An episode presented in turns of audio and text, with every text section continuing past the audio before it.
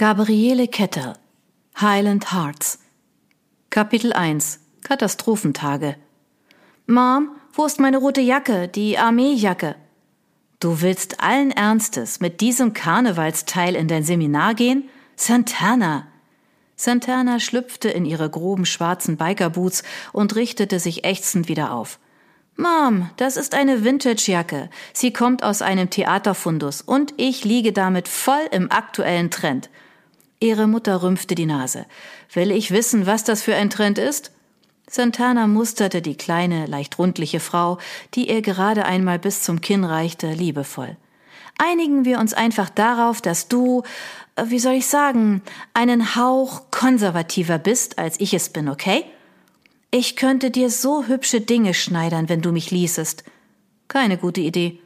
Trägerröcke und Karoblusen lagen ihr nun einmal nicht. Danke, Mom, du bist ein Schatz, aber ich denke, das lassen wir. Im Ernst, ich möchte gerne pünktlich in der Uni sein. Wo hast du meine Jacke versteckt? Mit spitzen Fingern, so als fürchtete sie, sich an dem Kleidungsstück zu verbrennen, reichte Aaron Kinnear ihrer Tochter die Jacke. Na gut, Schließlich bist du alt genug, um zu wissen, was du tust. Aufatmend fuhr Santana in das ausgefallene Teil. Ja, so ist es. Sie drehte ihre langen kupferroten Haare zu einem dicken Dutt und steckte ihn geschickt fest. Weißt du, ich finde, mein Stil passt perfekt zu meinem Namen. Aarons leise Schnauben nahm sie amüsiert zur Kenntnis. Sie war sich bewusst, dass das ihr Killerargument war. Sie tat es ungern, aber ab und an musste sie es auffahren. Nachdem ihre Mutter sie vor 22 Jahren partout nach dem Ausnahmemusiker Carlos Santana benennen musste, war das eine willkommene Steilvorlage für Diskussionen, auf die sie keine Lust verspürte und die daher dringend abgekürzt werden sollten. Wobei sie ja noch von Glück reden konnte. Wäre sie ein Junge geworden, hieße sie jetzt Carlos. Carlos Knär. Ganz toll. Prüfend musterte sie sich im Flurspiegel. Ja, doch so gefiel sie sich. Das Kleidungsstück, das Aaron so unheimlich war, stand ihr sehr gut. Die rote Armeejacke harmonierte perfekt mit ihren hellblauen Augen, der knallengen schwarzen Jeans und den Boots. Sie griff nach ihrer antiken Arzttasche, eine Errungenschaft vom letzten Flohmarkt, drückte ihrer Mutter einen Kuss auf die Wange und öffnete die Haustür. Mom, ich bin um halb drei wieder zu Hause. Soll ich auf dem Heimweg einkaufen? Ja, vielleicht ein paar gängigere Kleidungsstücke? Ich hab dich auch lieb, my lady. Heute zog sich das Seminar wieder ganz besonders.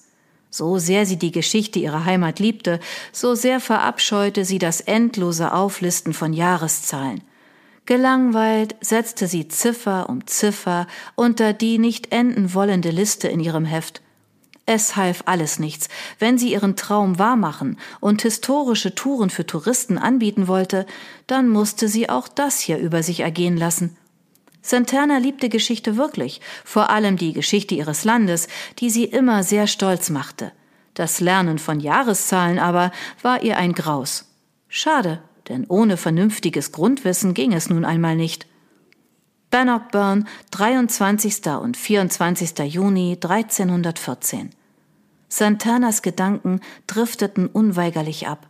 Vor ihrem inneren Auge erschien ein riesiges Schlachtfeld. Zwei Armeen prallten aufeinander, Kampfgeschrei erklang, Schlachtrösser trugen stolze, mutige Ritter herbei, Schwerter wurden gezogen und Feinde erzitterten. Nicht ganz so dramatisch, aber interessant und unterhaltsam sollten ihre Touren werden mit Statisten, nachgespielten Szenen der schottischen Geschichte, ein wenig Drama, gutem Essen und viel Schottland. Santana, bitte komm mit mir. Hörst du nicht? Du musst mitkommen. Der Wechsel von 1314 ins Jahr 2019 war nicht leicht zu vollziehen, trotzdem gelang es ihr, wenn auch leidlich. Anne, die dienstälteste Sekretärin der Fakultät, stand neben ihr und rüttelte sie leicht an der Schulter.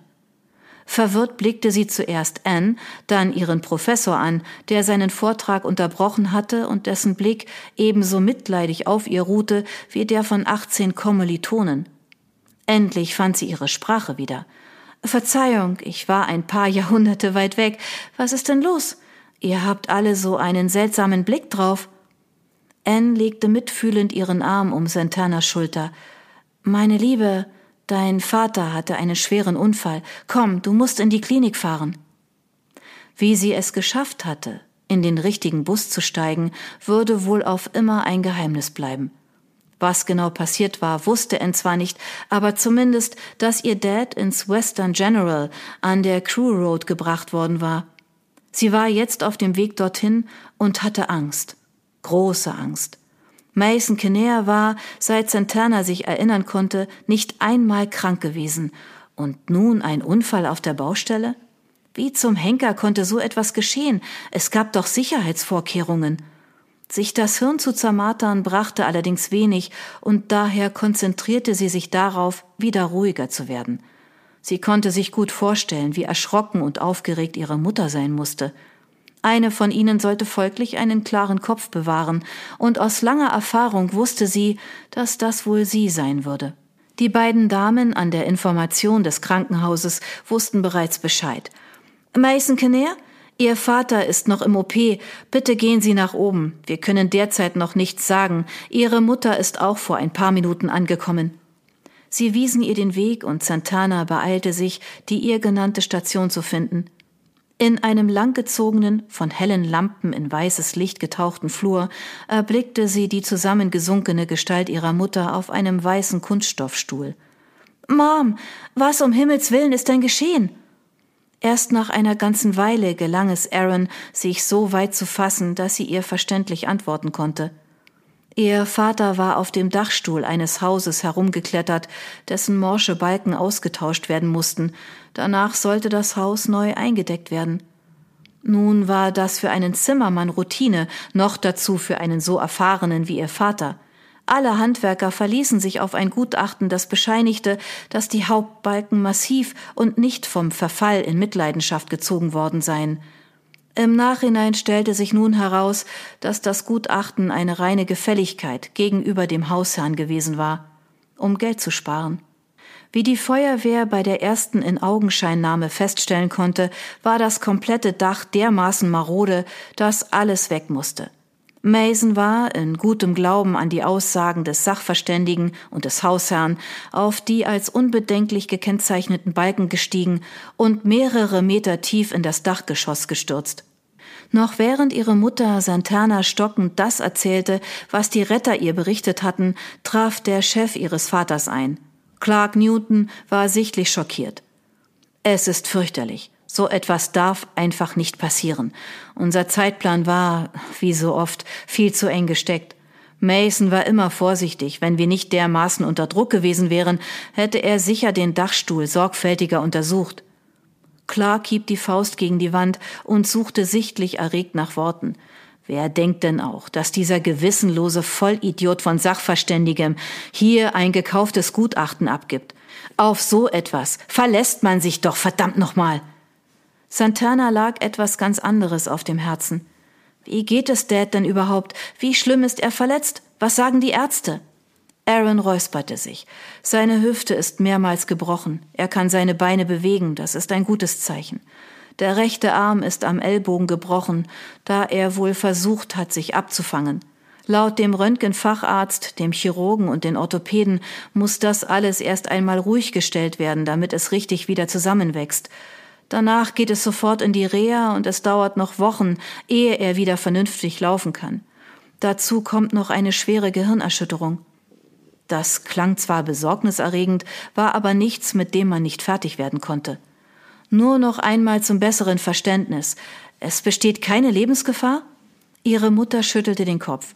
Sie waren sich nicht sicher, ob er innere Verletzungen hat, als sie ihn hergebracht haben. Das hat sich aber Gott sei Dank nicht bestätigt. Santana atmete auf. Der Stein, der ihr vom Herzen fiel, musste gigantische Ausmaße gehabt haben, denn sie konnte endlich wieder tief Luft holen. Auch Clark schien erleichtert, der dunkle Schatten auf seinem Gesicht wollte aber nicht verschwinden. Santana kannte Clark, seit sie ein kleines Mädchen gewesen war. Dass mit ihm etwas nicht stimmte, hätte allerdings jeder aufmerksame Beobachter bemerkt. Clark, kommst du mit? Ich möchte Mom und mir etwas zu trinken besorgen. Er willigte sofort ein und folgte ihr in den am anderen Ende des Flures liegenden Aufenthaltsraum der Notfallchirurgie. Santana warf 50 Cent in den Kaffeeautomaten und drückte auf Milchkaffee.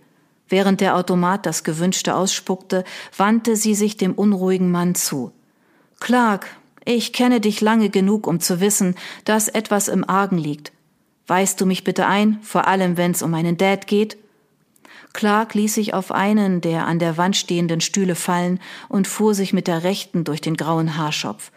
Scheiße, dass das ausgerechnet jetzt passieren musste. Das half ihr nun nicht weiter. Etwas expliziter bitte? Wenn es denn sein muss. Die Firma hat seit zwei Jahren Probleme. In Edinburgh sind Baustellen heiß begehrt und frag mich nicht, wie andere mit den Angeboten, die sie abgeben, ihre Leute bezahlen. Auf jeden Fall mussten wir mit harten Bandagen um viele Aufträge kämpfen. Gut, wir konnten weitermachen, mussten nicht aufgeben wie einige andere, aber dafür musste ich Abstriche machen. Er hob den Kopf und sah Santana in die Augen. Im Nachhinein gesehen war das eine richtig dumme Entscheidung. Wenn du von Abstrichen sprichst, was genau muss ich mir darunter vorstellen?